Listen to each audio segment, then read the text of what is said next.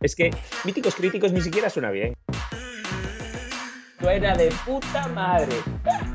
Míticos críticos, vaya chorbos o algo así. Pero es que lo de chuchos no pega nada. Mes semanal, ¿sabes? Para que te dé tiempo a ir grabando otros, porque tienes que ir. Va a haber, va a haber especial de Navidad. Eh, Es como, es como la subtrama de, de míticos críticos. Míticos críticos. Esto es Míticos Críticos y yo soy Albán Soto. Antes de nada, querría dar la bienvenida a todo el mundo, especialmente a los chuchos y la chuchada en general. Gracias por vuestro apoyo, sobre todo en este capítulo 1 en el que ni siquiera hemos empezado, pero sé que estáis ahí, al otro lado. A menudo juzgamos a las personas por su madurez, los tildamos de inmaduros o de muy maduros para su edad. ¿Pero qué es la madurez? ¿Acaso tiene que ver con la edad? ¿Es un proceso natural que nos llega a todos? ¿Qué implicaciones tiene? Hoy estamos aquí para discutir sobre la madurez y sobre todo reflexionar sobre ella y lo vamos a hacer con una persona imprescindible e irreemplazable, un ser extraordinario y único, conocido también por el hecho natural de ser mi hermano, mi único hermano, Lucas Soto Alonso. ¿Qué pasa, Choto? ¿Cómo estás? ¿Qué pasa, brother?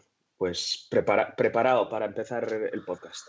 Preparadísimo, ¿no? De domingo, ayer que cumpliste con el toque de queda, quiero pensar, ¿no? A las 12 y 5 minutos estaba ya en el sofá de mi casa, preparado para ponerme a fregar la casa que estaba todavía sucia del día anterior, de las copas del día anterior. Eres un auténtico ceniciento, sí señor. Nosotros volvimos a las 10 y dejamos el coche en la puerta a las 10 menos 5 igual.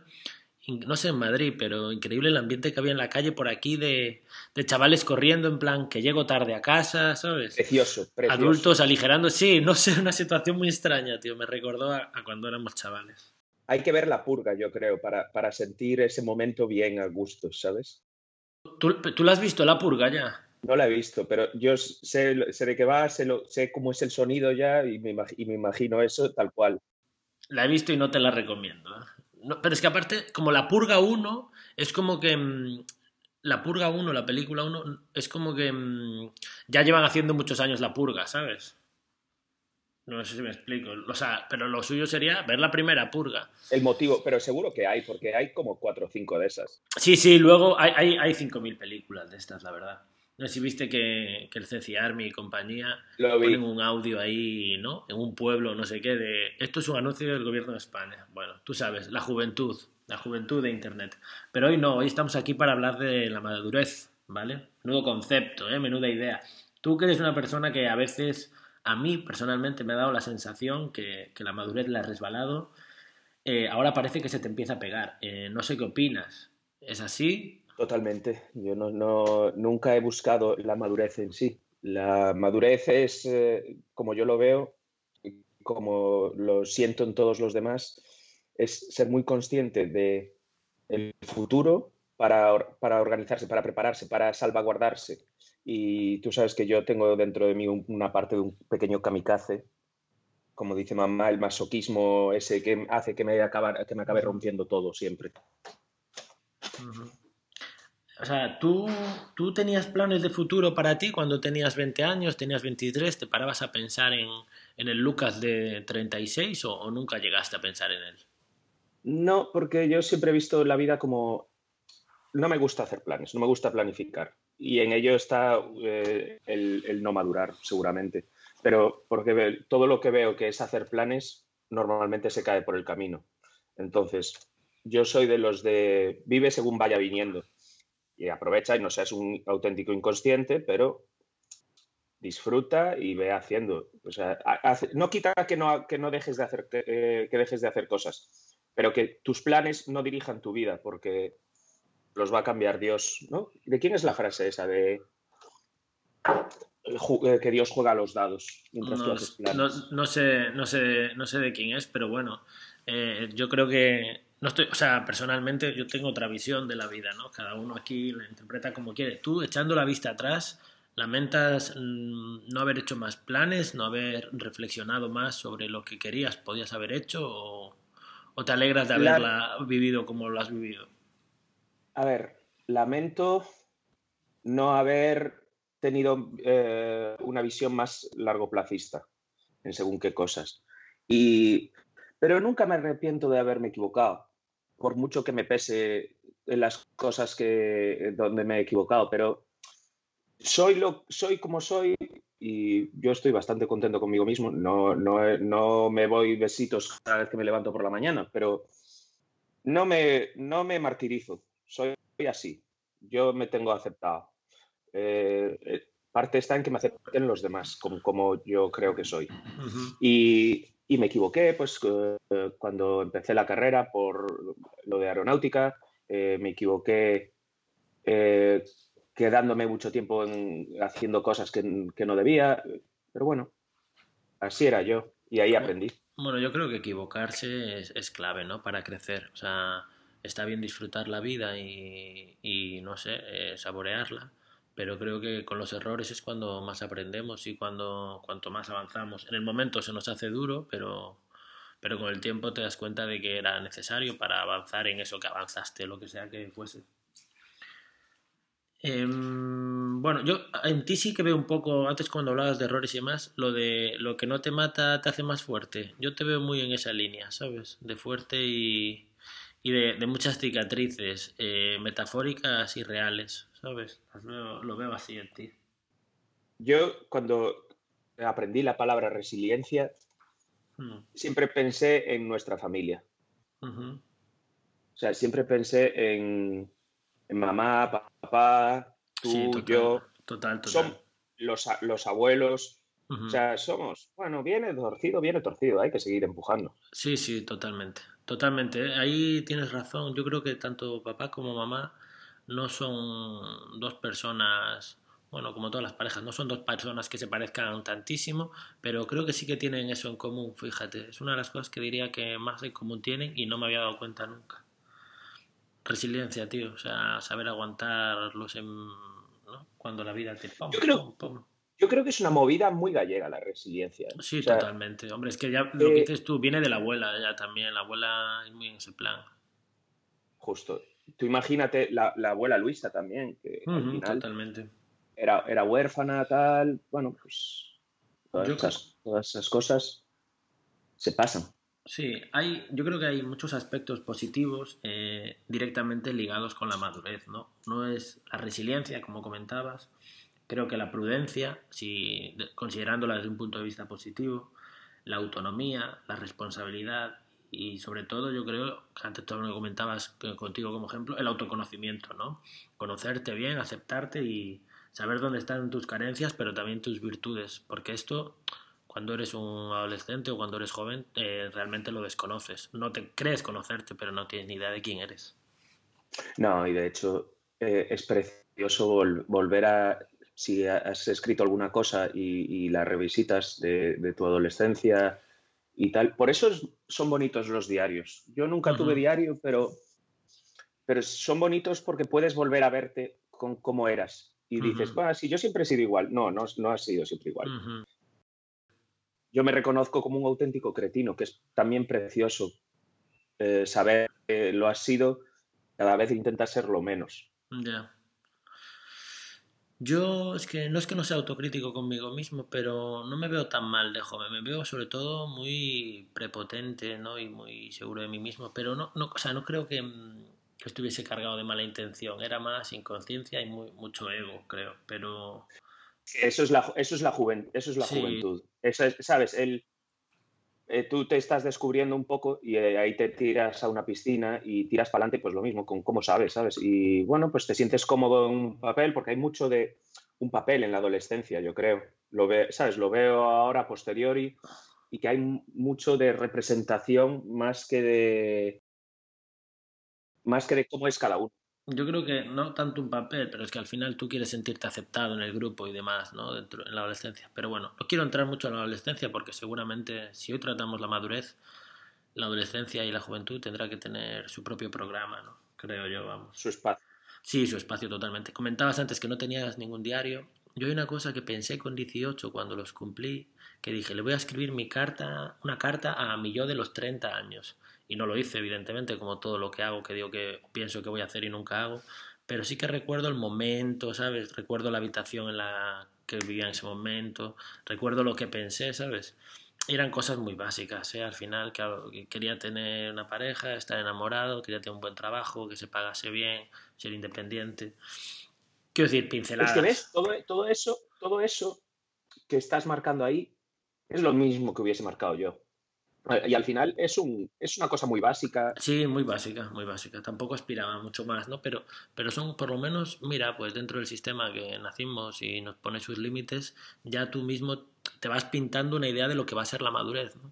Al menos creo, lo veo así. Ahora lo, lo reflexiono contigo y pienso en eso. Digo, claro, estas cosas las pensé yo o, o no, que realmente son lo que me vendieron. O me llegaron, o me llegaron impuestas. Es lo que me va a tocar y ahora mismo pues es lo que tengo, sinceramente, y soy feliz con ello, ¿sabes? Pero claro, también me, no sé, no me puse yo mis propios objetivos, supongo, me los puso la vida, ¿no? O el sistema. El mundo de posibilidades que nos lo acotan o nos lo acotamos nosotros, ¿sabes? Por ejemplo, esto que, esto que hacemos, esto que vamos a hacer ahora con el podcast, lo que vas a hacer, eh, es una cosa que ahora lo vemos súper factible, pero si me hablas de esto hace cinco años, yo lo veía imposible. Ya, bueno, evidentemente. En realidad somos nosotros, y en realidad somos nosotros mismos. Sí, no. A veces pasa que ves a alguien cuando te ponen a gente de ejemplo, ¿no? Y dices, es necesario. Yo, creo que sí, tío. O sea, ver a alguien que lo ha hecho antes que tú y que veas que es posible. Entonces yo en abre sentido, sí, hay que abrirle, te abre un poco de miras, ¿no? Me, encanta esa palabra en americano, trailblazer, tío, está guapísima. Ostras, no sé a qué me recuerda, pero no, la conocía, pero no sabría decirte a qué me recuerda. ¿De qué es Trailblazer? tío? Es, de, justo el que los que abrían camino. Eh, de hecho, es un equipo de, baloncesto. Ah, pues será, Vale, vale, será algo así, ¿no? Por, eso me suena. Bueno, no sé, em, con todo, yo la madurez personalmente eh, creo que va directamente relacionada con la pérdida de la inocencia, ¿no? Tú la relacionabas con esa visión a largo plazo, pero yo sí creo que cuando eres chaval tienes una visión a medio largo plazo, pero para mí es más em, perder la inocencia, ¿sabes? Que vienen unas experiencias que vives, buenas y malas, que te hacen más listo y más sabio y bueno, eh, empiezas a recorrer un camino que te lleva a un sitio diferente al que, del que saliste, ¿sabes? Y ese autoconocimiento que vas cogiendo, em, yo creo que empiezas a aceptarte y si lo haces y, vives tranquilo con eso, eh, pues estás en un lugar de mayor paz y tranquilidad, ¿sabes? Que no creo que encuentre todo el mundo su sitio, ¿eh? Y por eso madurar es tan, tan duro para algunos, porque o les da miedo conocerse, o no les gusta lo que ven, o no se aceptan, o, les gustaría ser otra cosa, ¿sabes? Llegas a los 30 años y dices, no hice nada de lo que pensaba que quería hacer y, aquí estoy con 30 años. No lo sé, no sé, cada uno lo vive de una manera, ¿no?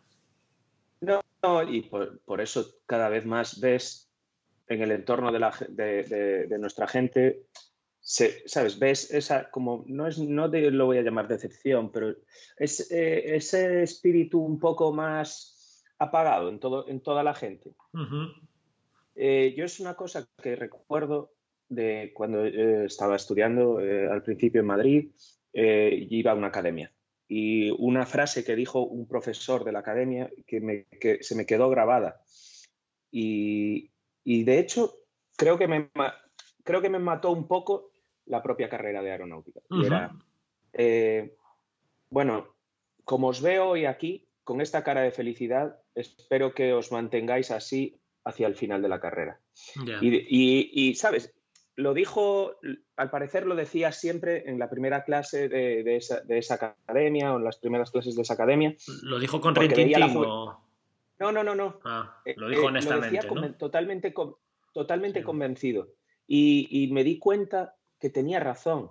La gente allí se volvía aburrida, un poco amargada, ¿sabes? Y de hecho, eso era lo que menos me gustaba de aquella, de aquella universidad. Aparte de que eran los, o sea, en general no, no, iba conmigo la historia, pero se veía directamente que se, iba quedando la gente amargada, ¿sabes? Que la gente perdía chispa.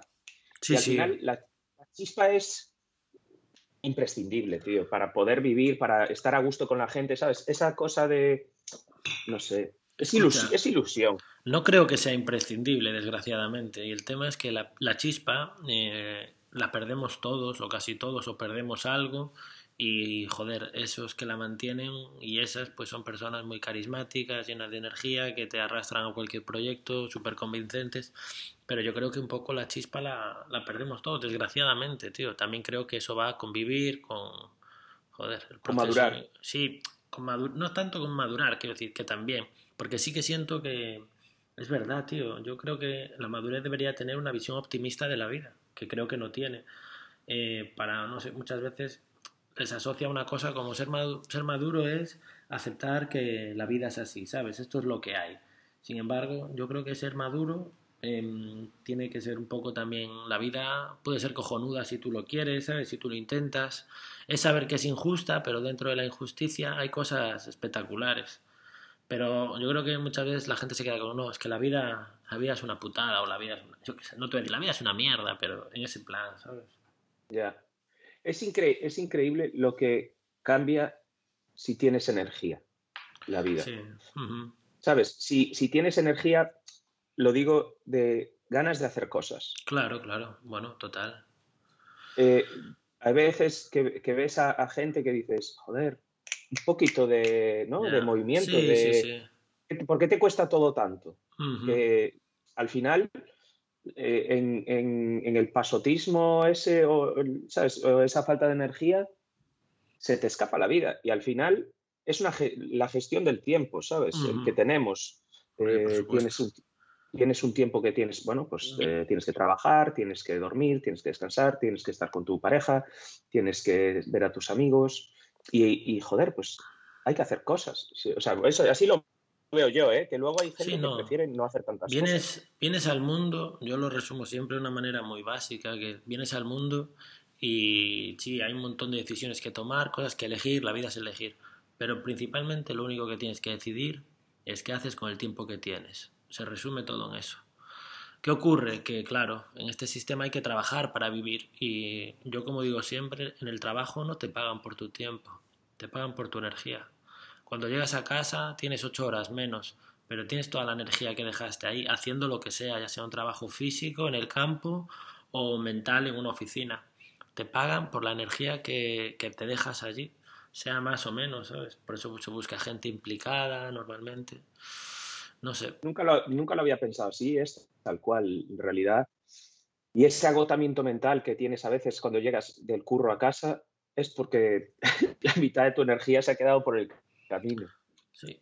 Em, en, tu caso, eh, ¿hay alguna, no sé, alguna parte clave en tu vida que te haya hecho madurar de golpe o, crees que ha sido un proceso regular y que ha sido constante? ¿O hay hitos que te han realmente transformado? Los hitos, o sea, hay puntos en la, en la vida en los que te ocurren cosas, eh, eh, experiencias eh, que, es en donde más aprendes. O sea, al final en la adversidad está, está el mayor aprendizaje. Y sí, en mi, en mi vida ha habido momentos no, no especialmente traumáticos, algunos sí, pero, o sea, nada.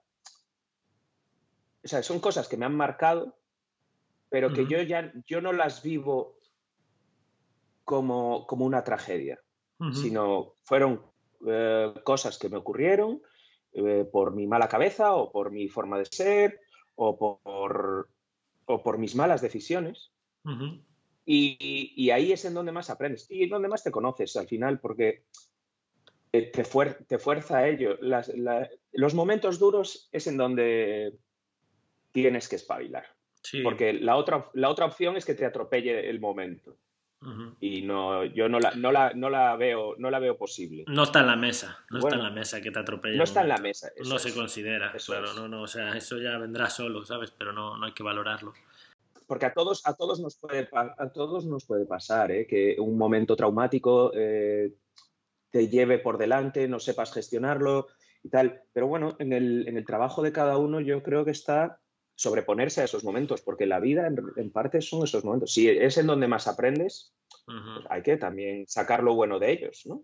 Sí, sí, no, está claro. Yo creo que, o sea, hay muchas cosas con las que la gente se puede identificar, ¿no? Pues de determinar una relación sentimental, comenzar un trabajo, tener o pasar una enfermedad o una lesión grave, perder a un familiar, todo eso son momentos duros, pero que se resumen en que pasan, también pasan, ¿sabes? Esto también pasará. Y bueno, o sea, creo que hay que vivirlo, se pasa mal y tal, pero con el tiempo ves que es lo que tenía que ser y ya está, ¿no? No hay mucho más. Hay un libro,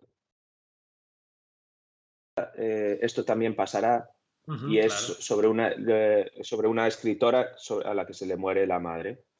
No, Yo no lo he leído, pero he escuchado hablar del libro varias veces y me apetecía leerlo porque es cómo haces el proceso de duelo y, la, y, la, madurez y cómo alcanzas ese, bueno, esa aceptación y tranquilidad que tiene que llegar para que tú puedas seguir tu vida tranquilo, ¿sabes? Porque la vida no se, no se para, no se para porque ocurran cosas. Y eso es madurez, y eso es la madurez también.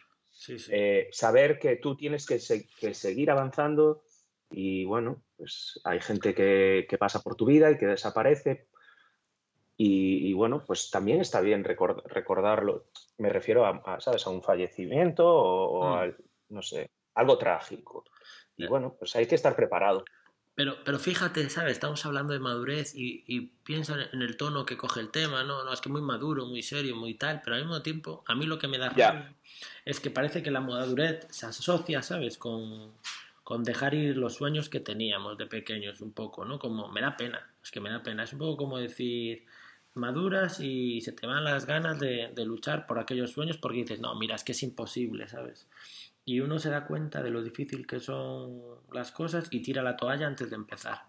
Y luego ves, cuando, más, cuando maduras más todavía, te das cuenta que no eran tan difíciles como tú pensaste que eran cuando tiraste la toalla, ¿no? Yo, o sea, es un mensaje que daría a gente joven, decir, oye, no pienses que es imposible, no pienses que no, que tal, cual, porque con el tiempo te darás cuenta que si lo hubieses intentado, hubieses tenido una oportunidad, ¿no? tírate a la piscina, que aunque parezca que no haya agua, vas a flotar. Exactamente, quiero decir, o sea, no hagas el capullo tampoco, te estoy diciendo, pero te inténtalo, ¿sabes? No dejes de intentarlo. Entonces, eso, cuando tú eres chaval y a lo mejor alguien te decía, mm, eh, solo te arrepientes de lo que no has hecho. No sé, o sea, te suena chino cuando eres chaval, ¿eh? ¿Sabes? O sea, porque tu, mundo de posibilidades es enorme. Sí, y, y, piensas que no se va a agotar nunca, efectivamente. Cuando eres chaval piensas que, que las oportunidades siempre van a estar ahí, que el tiempo siempre va a estar ahí, que siempre habrá tiempo para decidir qué haces. No sé, yo he pensado siempre mucho y hacer muchas cosas, luego he hecho menos de las que me hubiese gustado. Y este podcast, sin ir más lejos, tenía que haberlo empezado hace años. Sinceramente, ¿sabes? Pero parece que estaba esperando a que viniese alguien y me lo montase, o lo montase por mí y me dijese, eh, solo tienes que hablar. Y no es así, tío. Si quieres algo, tienes que ir a por ello. No hay más. Esa creo que es como una no se puede No se puede sobrevivir solo de talento. ¿eh? Hace, falta, hace falta también estar dispuesto a, enfangarse. Como decía el Poti, el chama, dice, no existe un gran talento sin una gran voluntad. O sea, no, existe talento sin trabajar. No, no, no es verdad, ¿sabes? O sea, no, no te cae un rayo divino y de repente eres la bomba y nada. Así, así mola tanto LeBron James, porque lo ves y dices... Te quería preguntar, por ejemplo, respecto a niños y adolescentes, ¿qué te parece a ti eso que dicen de, que las niñas maduran antes? ¿Tú qué opinas? Ahora que tienes treinta y pico años, ¿tú qué opinas? ¿Maduran antes las niñas antes que los niños? ¿O es una cosa que se decía? Aparruchadas. Aparruchadas. Paparruchadas, ¿crees tú? Yo lo que, yo lo que veo ahí es una proyección de la gente mayor sobre las mujeres más que una realidad. Mm. Entonces, eh, hay un juego de papeles ahí que mm. viene de que no es que las mujeres, es que las niñas eh, maduran antes y entonces las niñas, si tú les dices eso, mm. tienden a madurar antes porque es lo que les dicen que, que tienen que hacer. Entonces, eh, la realidad que es, es, una cosa persona a persona. Eh, lo, que pasa es que eh, les a los niños nos han vendido que hacer el cafre está bien y a las niñas no. Les sabes como que hay una parte de que madurar eh, significa, ¿sabes? Que el mundo es más duro para las mujeres y, entonces como que las van preparando desde antes. Y a, los niños es más, bueno, pues... Ay, que siempre me, rompe la cabeza. No sé, yo creo que a lo mejor en algún momento pensé como tú y no creo que sea del todo cierto.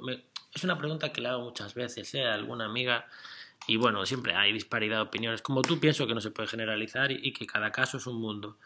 Eh, sí creo que cuando dicen eso de que las niñas maduran antes que los niños, yo creo que puede ser, pero no maduran tanto como ellas creen que han madurado. Eso lo tengo clarísimo, ¿sabes? Eso sí que y ya lo tenía, ya lo tenía claro cuando era chaval. Lo que sí veo es que hay un cambio hormonal en ellas, ¿no?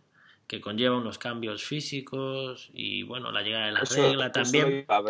E, eso, ese sí que, ese tema sí que creo que las hace madurar antes, sinceramente. O sea, cuando reflexionas en ese tema, es evidente, porque, bueno, solo el hecho de, de, mm, de poder quedarse embarazadas con 12 o 13 años ya dice, oye, cuidado. Sin embargo, los chavales no van pensando, ojo, que yo puedo dejar una embarazada. Es que no pasa. Es como que no se les educa en tanto, ¿no? O sea, y se les educa, pero para ellas viene de una manera natural, es que ni siquiera te lo tienen que explicar mucho, es como que ya, ya lo estás viviendo.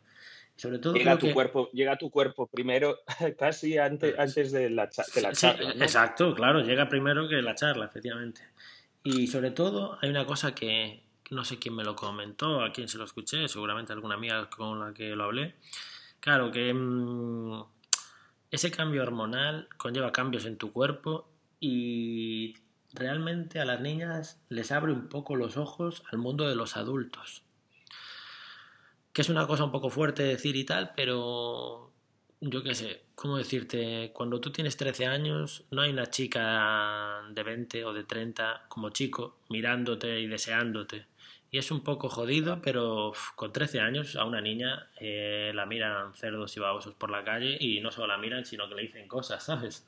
Entonces yo creo que no es una madurez como tal, pero tienes que enfrentarte al mundo antes. Es jodido, ¿eh?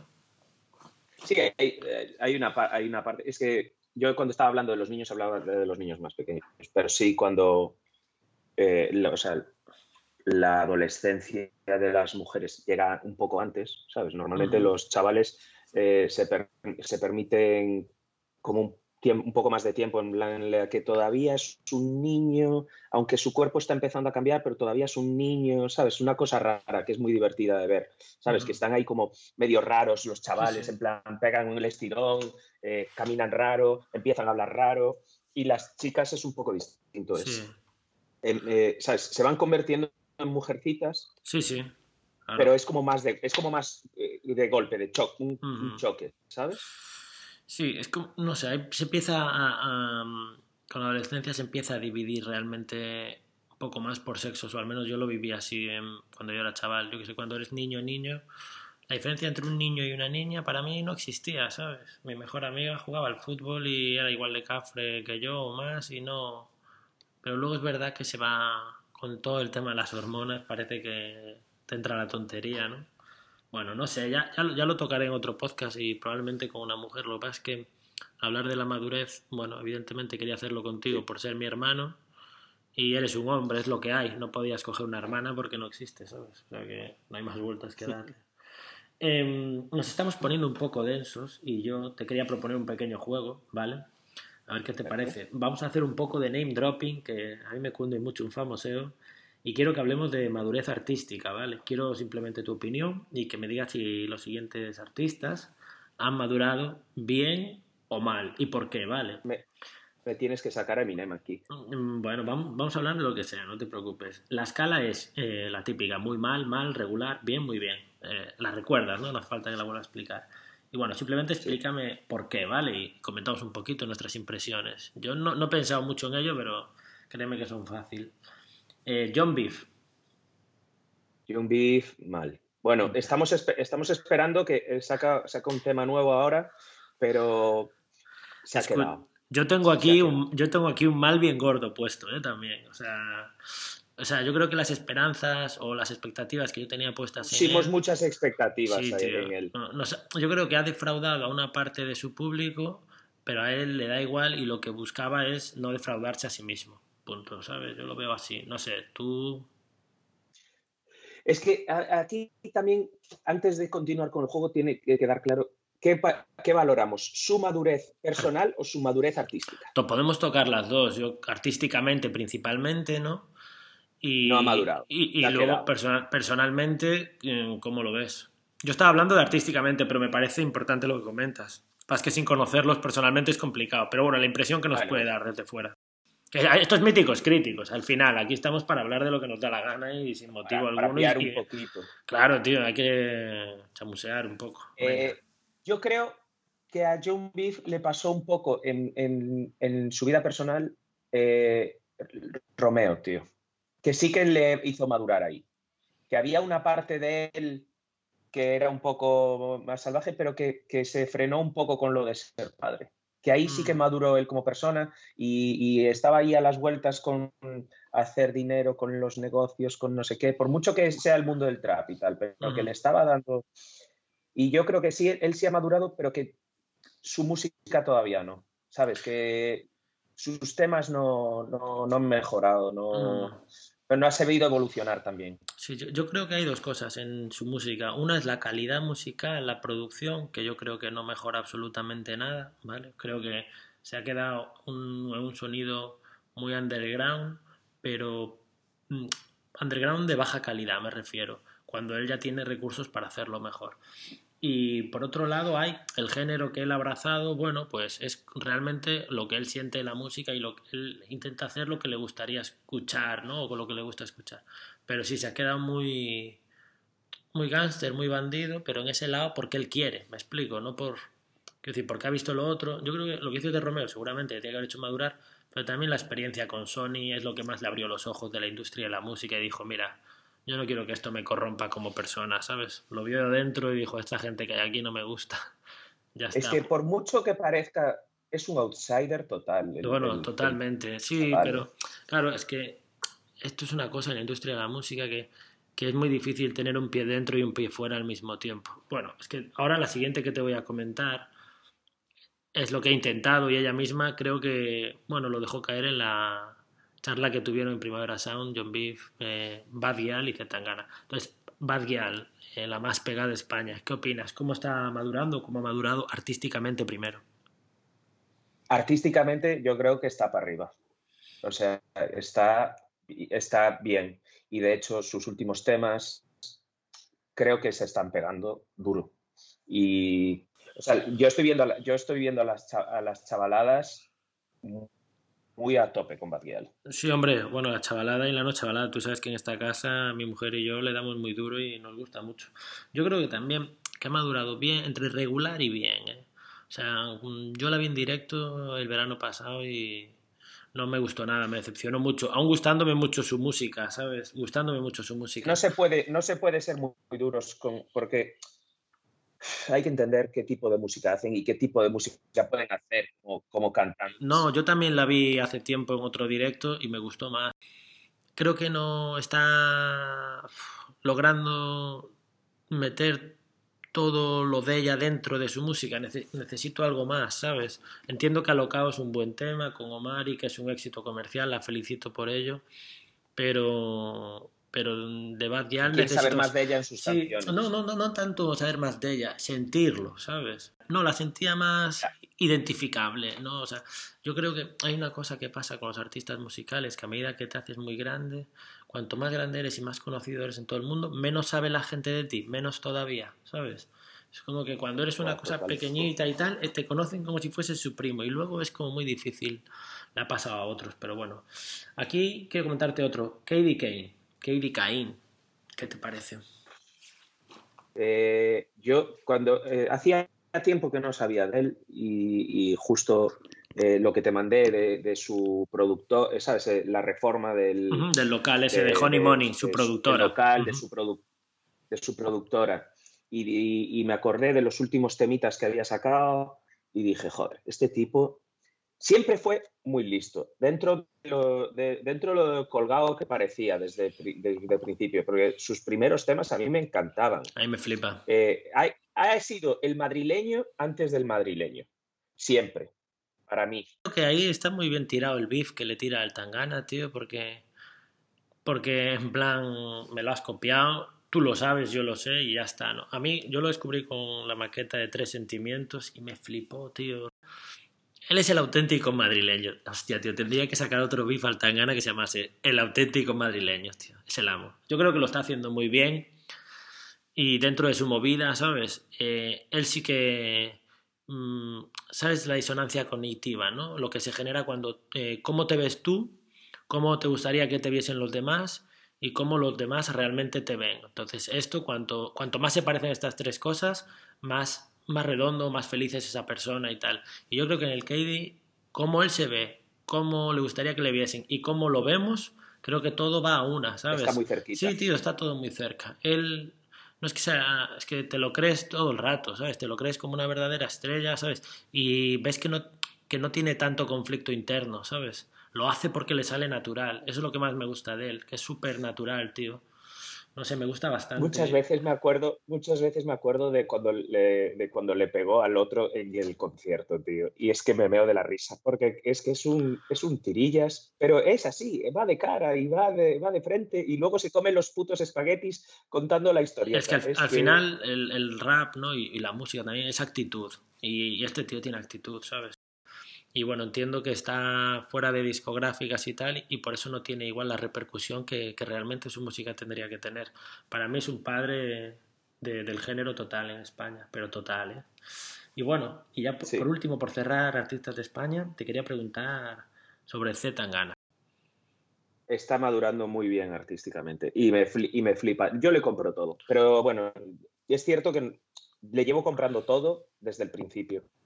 Mm. cuando, cuando me lo descubriste tú, que fue un poquito antes del Loves. Ahí con el Loves eh, eh, lo estuvimos escuchando mucho. Cuando desapareció lo echábamos de menos. Eh, y, cuando, y cuando volvió, bueno, justo antes de volver, había ahí entre medias sacó un par de temas, el de la Cost, tal, que se me gustaba mucho. Sí, con eso, con eso él pretendía cerrar ya el ciclo y no sacar nada más. Eso es. Ese era como su, último estertor, ¿no? Su, despedida, sí, su despedida. Su último bang. Y en plan, que le echaban en cara, es que ahí le echaban en cara que ya no hacía lo que, por, lo que él, por lo que él se hizo conocido como rapper. Y dijo, mira, chicos, yo estoy aquí y si lo hago, lo hago cuando quiera, como quiera y os, y os reviento. Realmente no había una industria, ¿sabes? Y él no creía que pudiese sacar de la industria en España lo que consideraba que necesitaba o tampoco está dispuesto a dar a renunciar y las implicaciones que tenía ser músico. Hace eso, lo saca, se queda tranquilo. Y yo creo que en ese periodo que tiene reflexión hasta sacar el 10-15, dice, mira, aquí hay gente que veo que va a comer de la música, yo quiero, lo voy a hacer y voy a ir a por todas. esta vez sí, esta vez dijo, yo voy a ir a por todas. Yo creo que antes lo hacía, pero no lo hacía pensando, voy a vivir de esto, voy a volcarme, voy a hacer lo que sea necesario. Y ahora, y de, con el 10-15, lo, lo decide así, creo, un poco. Mira, con el 10, con el 10-15 estaba yo trabajando y bueno, yo ya tenía más de 30 palos y una compañera del curro que debe tener unos 7, 8 años más que yo, eh, le empecé a reventar la cabeza con, con Zetangana. Pero esto no es un programa de Zetangana, ¿eh? no, no, te me alargues mucho con el fulano, que, que bastante... Nada, nada. Y me, y, me y me decía, qué pesado estás con este tipo, tal, no sé qué. Justo he vuelto a hablar con ella esta semana y me, y me dice, Lucas, he de reconocer, que no lo digas por ahí, esto queda entre tú y yo, que de vez en cuando escucho Zetangana. Y le dije, primero lo escuchaste en Lucas. Bueno, te voy a, voy a, cerrar el, tema de España, ¿vale? Eh, hay un par de artistas internacionales que me gustaría comentar. Eminem no es el, no es el caso. Eh, el primero es Kanye West, eh, candidato presidencial. ¿Qué te parece? Aquí hay mucho. es, un, personaje tan, claro. Es un personaje que lo, absorbe todo. Es demasiado, es demasiado grande para nosotros. O sea, para comprender a Kanye West hace, hace falta un poliedro con tantas facetas que, que, que no, no, se puede. Yo creo que musicalmente es el amo y, y cada disco que saca es un, hito y creo que hay que escucharlo con muchísima atención. O la relación que tiene con la industria en este momento está dañada por, por todo lo demás que hace y por su ambición. Eh, no sé, es que como maduro, pues mira, igual es más maduro que nunca y está más loco que nunca. Por eso lo quería poner como ejemplo. Yo no sé si es que está enfermo o que realmente es un tío maduro que no, ha dejado de soñar. No lo sé, tío, pero a mí como, no como referente, pero me parece importantísimo que exista Caño West. Me parece pero súper importante. No porque sea un ejemplo como tienes que vivir la vida, sino un ejemplo de cómo se puede llegar a vivir, ¿sabes? O sea, se puede ser... Y es que aquí con Kanye West sí que entra mucho lo de la ambición. Ambición, talento, hay muchas cosas en este tío. No sé, pero como Maduro, a ver, Maduro musicalmente a tope. O sea, el, el, que más, porque está preparado para cualquier cosa. O sea, tirarse a la piscina con lo del gospel, este, y, Dios y Jesús y, todas estas movidas que le va a. La famosa llamada de Dios de los americanos, tío, les gusta mucho. Es, exacto, tío. Es, bueno, se les pasará porque a todos se les pasa. ¿Madura bien o mal? ¿Qué ha hecho? ¿Ha madurado bien o mal? Vamos a dejarlo en regular porque esa cabecita pobre. Regular tirando a bien, ¿eh? Regular tirando a bien. Y el último ya por cerrar. Sí, pero ya he dicho que bien. el último ya por cerrar sería Justin Bieber. ¿Qué opinas de Justin? A tope con Justin. Ya ves. A tope con y tanto. Es que no se puede decir nada malo. Artísticamente, ¿cómo lo ves? ¿En su línea? ¿Madurado? ¿Para atrás? madurando, madurando. El, el, videoclip ese que te mandé, que hace el, el videoclip de otra persona. Bueno, pero, pero, es que el tema es de Drake, joder, él no, ese no es su tema. No, no, no, pero quiero decir, que, ya se preste a sus juegos, ¿sabes? Claro, sí, eso, está bien. Eso yo también lo veo, lo veo interesante. Pero bueno, es para Drake, ¿sabes? No, no, no hace el videoclip de mi canción. Pero bueno, está bien. Si ya se escapa un poco de lo basiquito que puedes pensar que es. Yo creo que musicalmente tendría que madurar más todavía. Creo que sigue teniendo buenos hits. Y, y es el último ejemplo y lo quería poner porque, bueno, yo soy la peor persona del mundo y, me he visto el documental que tiene, ¿no? Con la mujer a la que no puedo ver, la verdad, la Hailey. Y ahora creo que saca otro, ¿no? Y es como que te vende el proceso de maduración suyo, ¿no? Entonces, bueno, eh, al final lo que vende es que es una persona normal y está con su pareja y se ha casado. Vende normalidad, ¿sabes? Y vende la vida y demás. Dice, oye, yo soy como tú. ¿Pero se la vende a los demás o se la vende a sí mismo? Bueno, en primer lugar se la vende a sí mismo, ¿sabes? Es como que mm, es como que está, ha decidido que es... Está intentando convencer. Sí, bueno, y se da cuenta, este sí que se da cuenta de lo capullo que era cuando era chaval y de lo solo que estaba también. Y bueno, se da cuenta ahora de la importancia de tener amigos, de su pareja, de la familia, hasta por supuesto la movida de Dios a tope.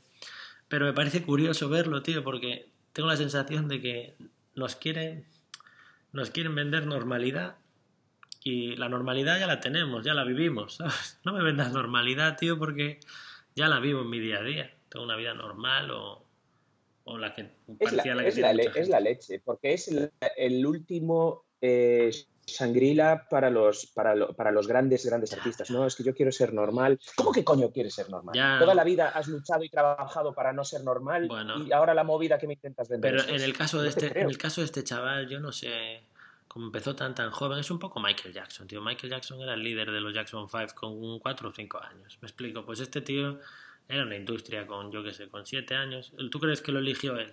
Es un poco complicado, ¿eh? No, bueno. Es un caso curioso. ¿Sabes cuál, sabes, ¿Sabes cuál debes qué entrevista estaría bien que te escuchases? Que está bastante bien y es otra que tiene la cabecita que Cuidado. Eh, Miley Cyrus con Joe Rogan. Bueno, no, no, Lucas, por favor, no metas referencias a otros podcasts en este podcast porque la gente se tiene que quedar aquí con nosotros y escuchar el capítulo 2 y el 3. Entonces, claro, no, no, y, los que vengan después. Claro, no, quieren, no pueden irse a otros podcasts, ¿eh? no lo olvidéis, estáis aquí con nosotros. Bueno, em, quería comentar contigo un par de películas que he visto recientemente y creo que van muy ligadas a, a la madurez y no quiero decir crecimiento personal, pero bueno, sí en ese punto.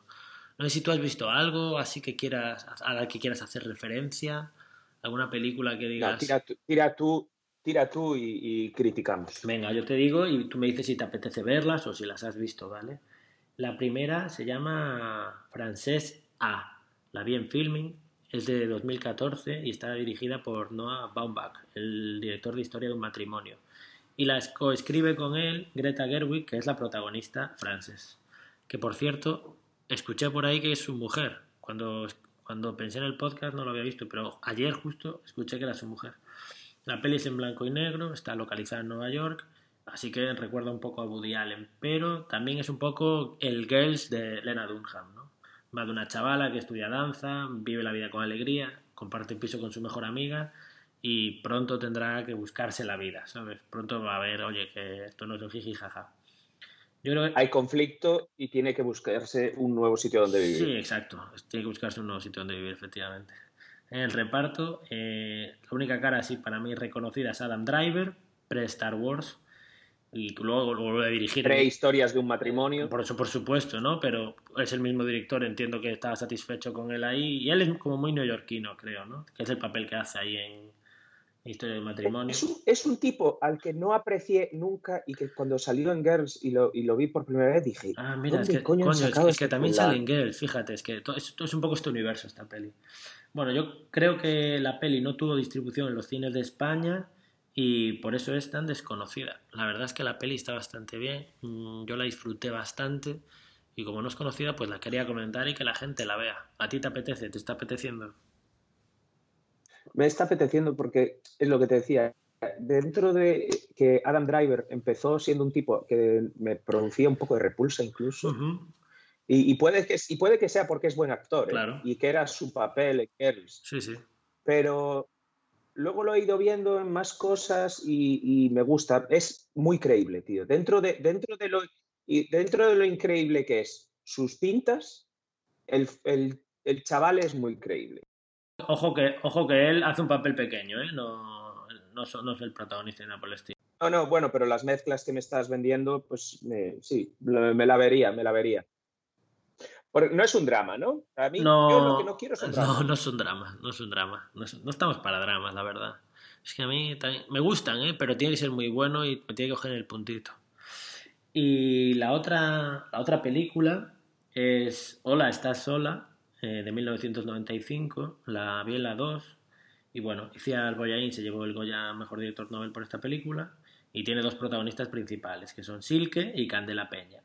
Candela Peña es increíble en esta película, pero es increíble. No creo que haya ninguna actriz joven en España en este momento que sea una... ¿Era su, ¿Era su primera peli? Creo que sí, pero ni una cuarta parte de lo que es esa mujer en ese momento. Es increíble el papel que hace, tío es tan natural, tío. Parece que va a salir de la tele y se va a sentar contigo en el sofá y te va a pedir una cerveza y no sé, muy muy buena.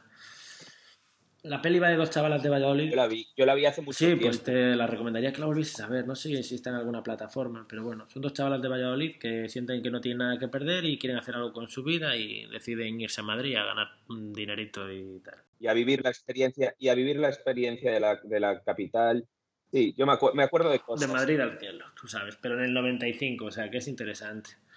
Eh, así a nivel reparto, pues sale también Antonio de la Torre, que lo hace muy bien, ya, ya ves el gran actor que es. Y bueno, la Silke esta, que yo creo que fue como muy... Soy súper fan. La Silke fue... ¿Fan de quién? De Antonio de la Torre. Antonio de la Hombre, por supuesto. También, ¿eh? Papel pequeño, pero bueno, creo que vale la pena nombrarlo. Y, y la protagonista, la coprotagonista Silke, que, bueno, es un icono de los 90 y se borró del tema industria del cine y, bueno, tampoco, tampoco la destacaría, es más, la veo flojilla, pero bueno. Historia de España, tío, hay que conocerla, nuestra cultura al final. Según nuestras pelis y nuestra música, mejores o peores, pero son las nuestras. Estáis ahí, Zetangana y tú, ¿eh? valorizando. bueno, eh, eh, sí, puede ser, entre otros.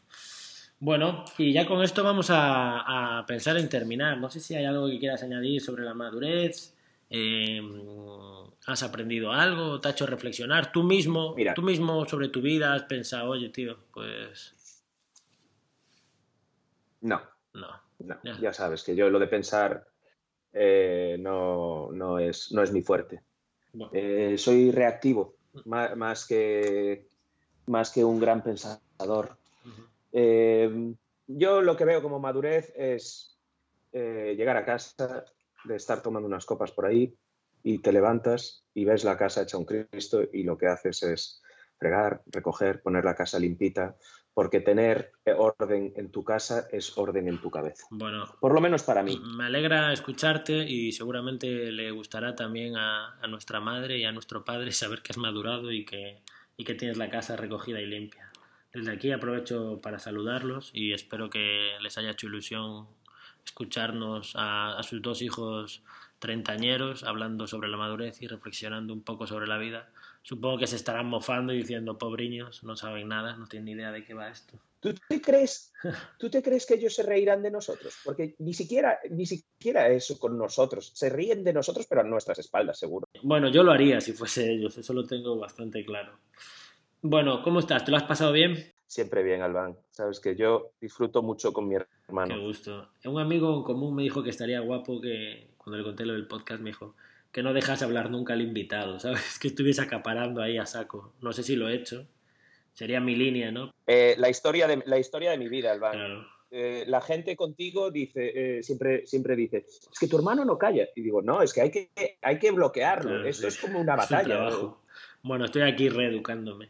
Muchas gracias por estar en Míticos Críticos. Evidentemente tú no podías faltar. Es un honor tenerte aquí. No se me ocurre una mejor manera de empezar. El honor es mío, Albán, el honor es mío. No se me ocurre una manera mejor de empezar el podcast. Y bueno, eh, odio las citas, ¿no? Pero Shakespeare eh, resumió la madurez como que, en un poema, algo así como que la madurez lo es todo. Y yo creo que, que el cabrón la clavó, tío. No te creas. Me parece así una salida un poco tal, pero creo que la clavo. Yo creo que lo es todo, tío. La madurez es la vida en sí misma. Bueno, tío, un beso, un abrazo muy grande. Muchas gracias a todos por estar ahí. ¿Quieres decirle algo al público? Que le den like, que sigan, que compartan, todo eso, ¿no? Eso, eso es, que le, que le, den a la campanita para que les avise de que salga el nuevo, el nuevo Míticos Críticos. Claro, tío, que tienen que escuchar Míticos Críticos 2, 3 y todos los que vengan. Bueno, Muchas gracias a todos por haber llegado hasta el final. Un beso muy grande. Gracias, Lucas. Nos vemos en el próximo episodio. Gracias. Ya, ya, ya me di cuenta que,